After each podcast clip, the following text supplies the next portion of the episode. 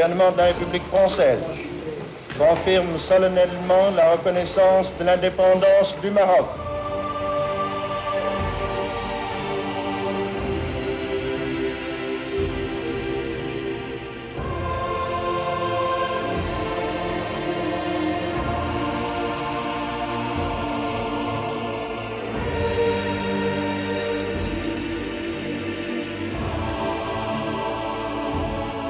2000 ans d'histoire.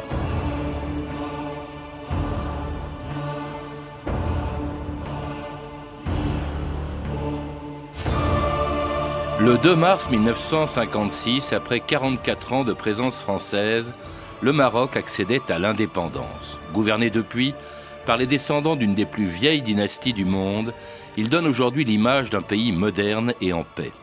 Mais malgré la stabilité du régime monarchique et la fermeté des trois rois qui se sont succédés sur le trône du Maroc depuis son indépendance, Mohamed V, Hassan II et Mohamed VI, les progrès de l'islamisme radical nous rappellent que ce pays n'est pas à l'abri du fondamentalisme qui agite aujourd'hui l'ensemble des pays musulmans. France Inter, Bernadette Chamonaz et Philippe Abitboul, le 17 mai 2003.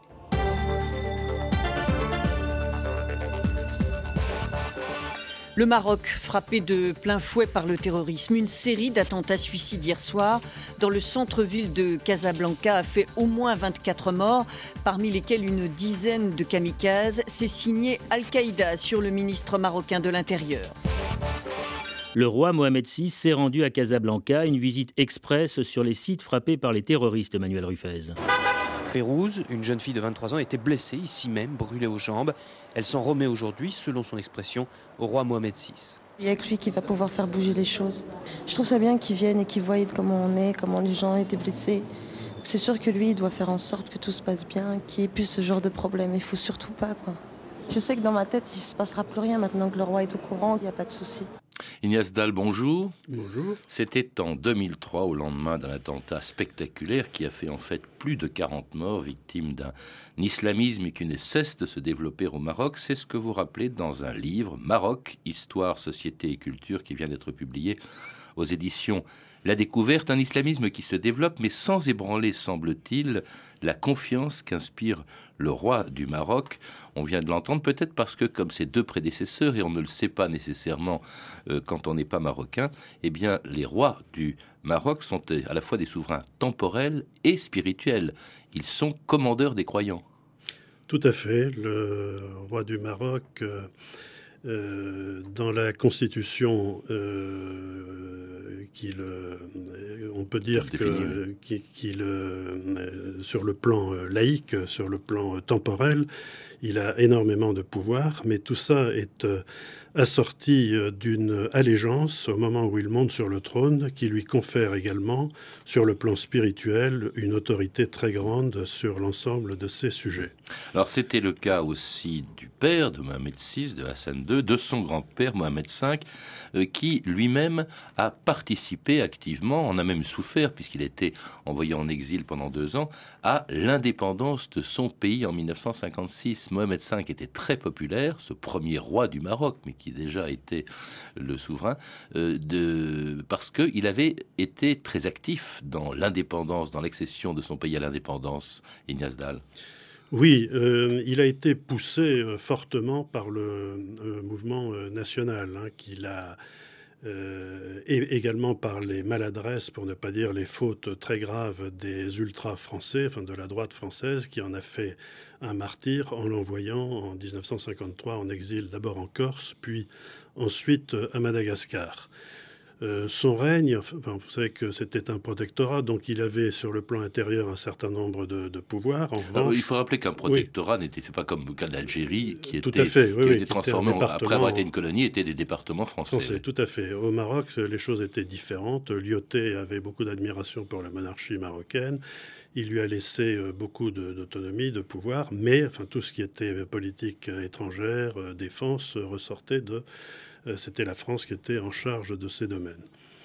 Et alors donc il a été envoyé en exil, ça a duré deux ans, et du coup il passe pour un martyr, Tout pour, à le, fait. pour le père de l'indépendance en quelque sorte. Edgar Faure par exemple, qui ne comprenait pas pourquoi les Marocains voulaient s'attacher à cette monarchie, chef du gouvernement français, qui était chef du gouvernement français à l'époque, ne comprenait pas pourquoi les Marocains s'attachaient à ce monarque, à cette monarchie qui, au début du siècle, au début du protectorat, était en train de, enfin, à l'abandon pratiquement. Euh, eh bien, il a fini par comprendre que ce sont les résidents généraux de droite, comme le général Guillaume et d'autres, qui ont fait de la, monarchie et de Mohamed V un véritable héros. Et c'est ce qui a fait que la France, finalement, a accordé son indépendance euh, au Maroc, à ce protectorat, le 2 mars 56, permettant du même coup au roi Mohamed V de rentrer dans son pays. Dans le salon de l'horloge du Quai d'Orsay, M. Christian Pinault et le président Sibek Kaye ont signé une déclaration commune franco-marocaine dont le chef du gouvernement chérifien a donné lecture. Le gouvernement de la République française confirme solennellement la reconnaissance de l'indépendance du Maroc. Déclaration faite par Sa Majesté Sidi Mohamed V, sultan du Maroc. Il nous plaît de manifester notre profonde satisfaction à la suite de l'important accord auquel nous sommes parvenus et de la reconnaissance de notre indépendance grâce à la compréhension que nos aspirations ont rencontré auprès de la nation française. Écoutez le Maroc qui vient d'accueillir aujourd'hui son sultan. La porte vient de s'ouvrir. Et voici Sa Majesté dans une longue djellaba grise, Sa Majesté Sidi Mohamed Ben Youssef, minute historique qui reprend contact sous les acclamations avec le sol chérifien. Et voici alors que nous entrons dans salle les cris de la foule massée sur le parcours, des femmes voilées, dévoilées. Les coups de fusil, ce sont les cavaliers ayant leurs larges chapeaux qui tirent en signe de joie.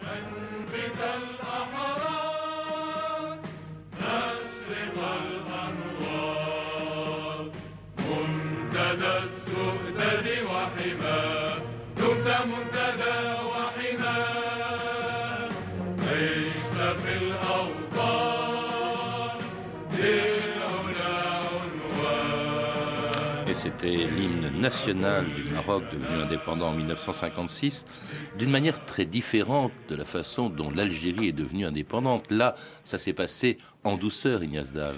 Oui, en douceur, au moment, effectivement, dans les années qui ont précédé l'indépendance, il y a eu euh, bon, quelques milliers de, victimes morts et blessés. Mais il ne faut pas oublier que euh, dans les 15 ou 20 premières années du protectorat, la violence a été euh, extrême. Il y a eu des centaines de milliers de morts dans le Rif, dans le Moyen Atlas, où la rébellion a fini par être complètement vaincue qu'au milieu des années 30. On dit d'ailleurs que le, bilan des, victimes au Maroc a été presque aussi important qu'en Algérie. En revanche, c'est vrai, dans les dernières années, grâce à la sagesse du sultan, enfin puis ensuite du roi, les choses se sont beaucoup mieux passées. Avec des attentats aussi anti-français. Oui, mais euh, rien à voir avec ce qui se passait chez le voisin. En, Algérie, c'est peut-être aussi parce que euh, il ne fallait, la France ne pouvait pas mener deux guerres à la fois, à la fois en Algérie et au Maroc, que, finalement elle a préféré euh, renoncer au Maroc, ou renoncer à son protectorat sur le Maroc. Le Maroc, d'ailleurs, qui très vite entretient de très mauvais rapports avec la France, car Mohamed V aide le FLN algérien. Oui, alors c'est intéressant d'approfondir un, peu euh, cet aspect-là parce que quand on regarde un peu plus près, on s'aperçoit que dès 1956, les Français euh, jouent la carte du prince héritier qui est d'ailleurs Hassan II, Hassan II, le futur Hassan, le futur Hassan II, ils se rendent compte que il, le dit d'ailleurs à son père, et il y a, un conflit assez fort, et il lui dit, moi j'ai besoin de la France, j'ai besoin de l'armée française, j'ai besoin des finances françaises, il ne sert à rien dans l'état où nous nous trouvons aujourd'hui de se braquer, de se dresser contre l'ancien occupant. Et donc, euh, euh Moulay euh, Hassan n'est pas du tout sur la même longueur d'onde que son père, qui lui prend en compte évidemment l'Istiklal, le mouvement national, qui est très important, et euh, enfin, c'est normal, comme roi, il est tenu de, trouver un compromis entre les différents euh, courants. Et donc, qui aide le, FLN algérien. Il y a des bases d'ailleurs du FLN ou de l'ALN au, Maroc. Euh, il y a aussi le scandale provoqué par l'arrestation des dirigeants du FLN qui quittaient le, Maroc détournement, oui. le mmh. détournement de l'avion de Ben Bella par, l'aviation française, et qui évidemment dresse, le, enfin, dresse le Maroc contre la France et, et entretient de mauvais rapports. Vous, l'avez dit, euh, Ignace Dahl, il s'appuie à ce moment-là, et son rôle est très important, sur ce fameux parti nationaliste, l'Istiklal, qui veut dire, je crois, indépendance d'ailleurs, et il s'appuie sur l'Istiklal qui participe au premier gouvernement du Maroc indépendant. Oui, enfin, qui participe avec aussi un certain nombre d'indépendants, enfin d'indépendants qui sont en fait sont très proches du palais, comme le ministre de l'Intérieur Larzaoui, ou d'autres euh, portefeuilles qui sont attribués à des personnes sûres. Mais effectivement, il y a dans le gouvernement des gens de, de l'Istiklal. Puis ensuite, il y aura le gouvernement Balafrèche, qui est, une des fortes personnalités de, de l'Istiklal. L'Istiklal qui se divise avec une aile radicale animée par quelqu'un dont on connaît tous le nom, qui est Mehdi Ben Barka, euh, qui lui, disons, euh, rassemble plutôt l'aile gauche de l'Istiklal et s'en sépare d'ailleurs pour créer un autre parti qui s'appelle l'Union nationale des forces populaires, l'UNFP. Oui, euh, et pas seulement Ben Marka, il y avait également Marjo Ben dont je parle parce qu'il est mort il y a une dizaine de jours, qui a été pendant, c'est typiquement hassanien, euh, pendant 55 ans le, le, patron de ce grand syndicat qui comptait 600 000 adhérents en 1956 et qui faisait très peur à la monarchie. Donc en 1959, au moment de la scission, l'UMT était encore très puissante et elle a évidemment beaucoup aidé euh, Ben Barka et beaucoup affaibli euh, ce qu'on pourrait appeler l'istiklal euh, maintenu. Hein. Et c'était deux ans donc avant la disparition de Mohamed V, victime, dit-on, d'une opération chirurgicale qui aurait mal tourné, et l'avènement de son fils Hassan II. L'accession du roi Hassan II au trône chérifien, consacré par une intronisation solennelle au palais du Riyad, est un fait politique imprévisible il y a seulement quelques jours qui peut être déterminant. Quelle sera la politique personnelle d'Hassan II Pour l'instant, le nouveau roi se déclare le continuateur de la politique de Mohamed V. L'imam des croyants, qui se rend pour la première fois à la prière du vendredi, reste fidèle à la tradition alaouite.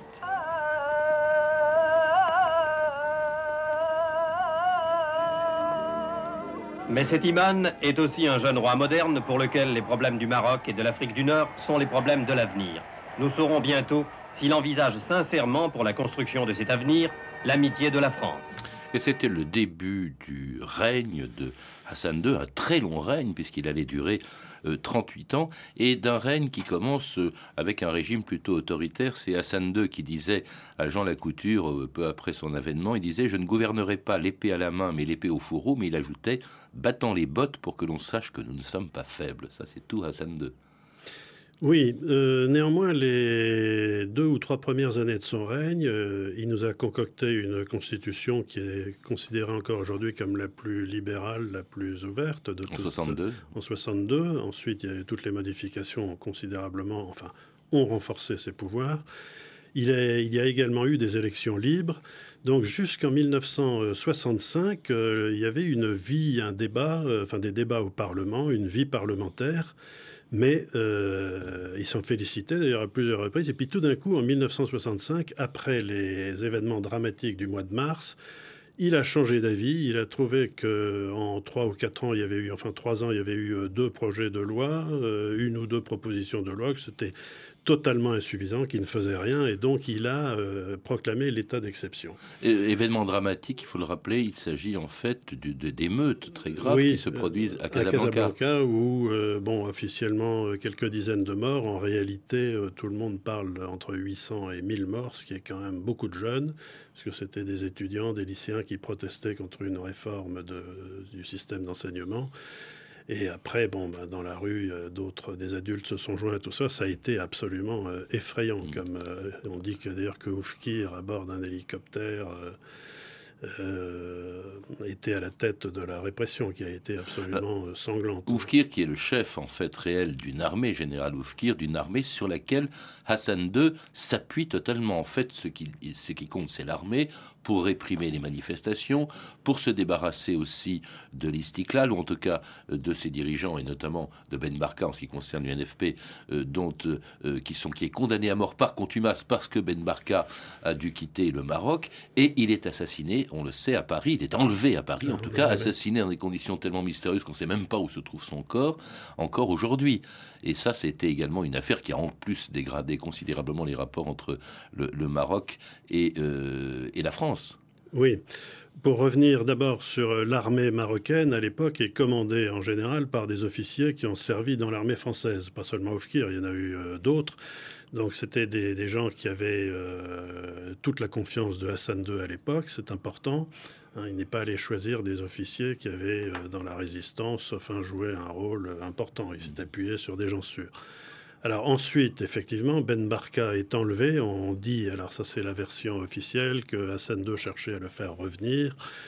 Euh, bon, beaucoup de gens sont sceptiques parce que euh, Hassan II était littéralement obsédé par Ben Barka, qui lui faisait de l'ombre un peu partout, euh, dans la tricontinentale, dans, dans, le monde entier, dans le monde entier. Oui, il était il avait un prestige considérable et il était encore, bon, moins après la guerre avec l'Algérie de 1963, parce que Ben Barka a fait l'erreur de soutenir euh, le point de vue algérien, ce qui, est, ce qui était sans doute très maladroit de, sa part, mais enfin, il était encore très, très populaire. Hein. Critiquant un régime gangrené, selon lui, par la corruption, c'est ce qui va d'ailleurs pousser une partie de l'armée à s'insurger contre Hassan II comme ces 1400 cadets de l'école militaire d'Aer Mouhou, euh, qui, le 10 juillet 1971, prenaient d'assaut le palais royal de Skirat, où Hassan II recevait un millier d'invités pour son anniversaire.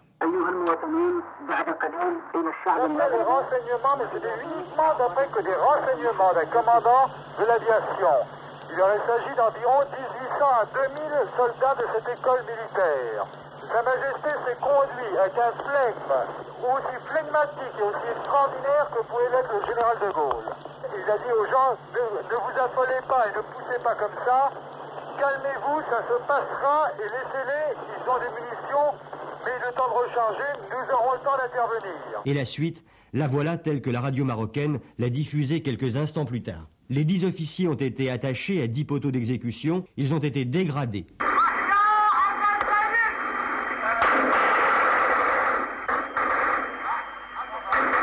2000 ans d'histoire, Patrice Gélinet et l'exécution de dix responsables du complot qui avait pris d'assaut le Palais Royal le 10 juillet 1971.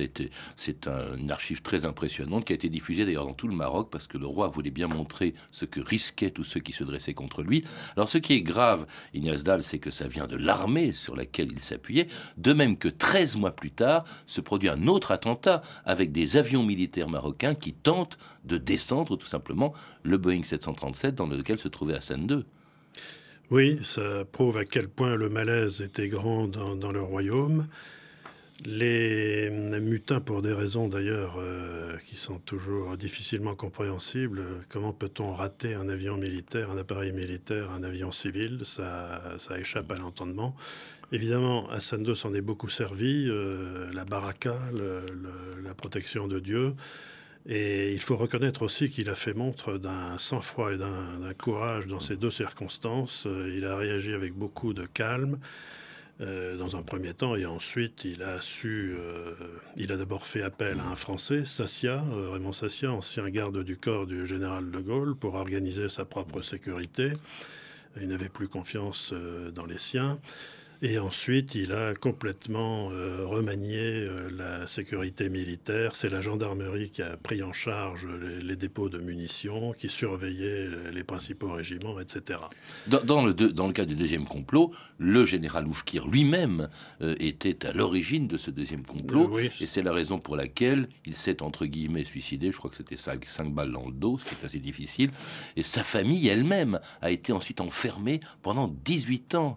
sa femme, ses enfants c'est une chose qu'on a beaucoup reproché à Hassan II, de faire payer à une, femme et à ses enfants, dont certains étaient tout petits d'ailleurs, enfin même euh, grands, ça ne change rien, euh, de faire payer au prix fort à sa famille les, crimes de leur père. C'est la même chose d'ailleurs a été euh, s'est produite à Tasmamart où il a envoyé le, bagne, le bagne où, vous avez une trentaine d'officiers dont beaucoup d'ailleurs étaient totalement innocents et qui sont morts ou qui ont vécu dans des conditions absolument épouvantables pendant 18 euh, ans. Les victimes d'un Hassan II euh, plus impopulaire que jamais jusqu'en 1975, date à laquelle il organisait une marche pour s'emparer du Sahara espagnol. Dans le désert du Sahara occidental, les premiers Marocains de la Marche verte, à 4 km de l'armée espagnole.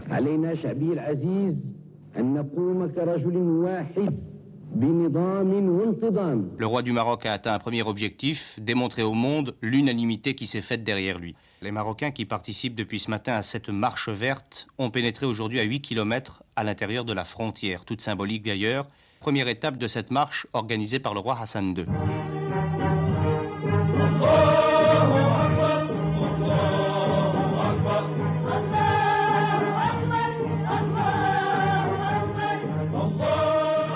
Et c'était en 1975 la fameuse marche verte euh, derrière laquelle, enfin, à laquelle participaient des milliers de, Marocains envoyés par le roi lui-même pour récupérer cette ancienne colonie espagnole euh, qui devait accéder à l'indépendance. Et là, il fait, on l'a entendu dans cette archive, Ignace l'unanimité. C'est le tournant un peu de l'histoire de ce régime du temps de Hassan II.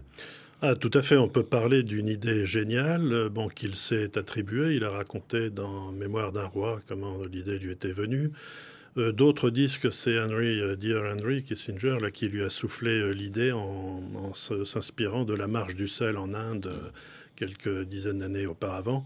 enfin, peu importe. En tout cas, il a vraiment rassemblé l'immense majorité du peuple marocain derrière lui et il a on peut dire, effacer en quelques, en quelques semaines des, une, première partie de règne assez calamiteuse. Mmh. Ce qui a quand même entraîné pendant une quinzaine d'années la lutte contre le Front Polisario et les Sahraouis qui, proclamaient, qui voulaient proclamer l'indépendance de cette région euh, de ce Sahara espagnol qui était très riche en phosphate. D'ailleurs, ce qui a contribué à euh, permettre au, au, Maroc de connaître un décollage économique qui a peut-être apaisé les tensions. Cela dit, le régime reste extrêmement dur. Il y a toujours ce bagne de euh, Tasmamart, il y a euh, une répression très féroce qui continue de se prolonger, c'est-à-dire qui discrédite le régime marocain qui a été discrédité sur le plan international en raison du statut des prisonniers politiques, euh, en raison aussi de la corruption du, régime dénoncée par Gilles Perrault, dont le livre avait fait scandale, notre ami le roi.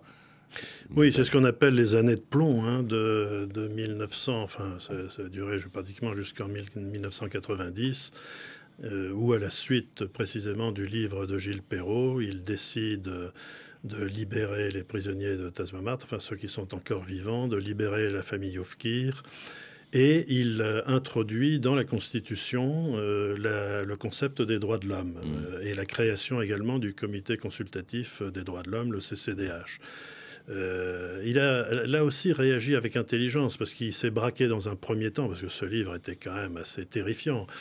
Euh, mais dans un second temps, assez vite, il a compris que ça ne servait à rien de, continuer à se braquer et il a, pris les mesures qu'il fallait. Et je pense que euh, les, dix dernières années de sa vie lui ont permis euh, d'avoir des relations apaisées avec, non seulement avec son peuple, mais aussi avec, avec ses amis occidentaux. Jusqu'à sa mort le 23 juillet 1999, France Inter, Bernadette Chamonaz.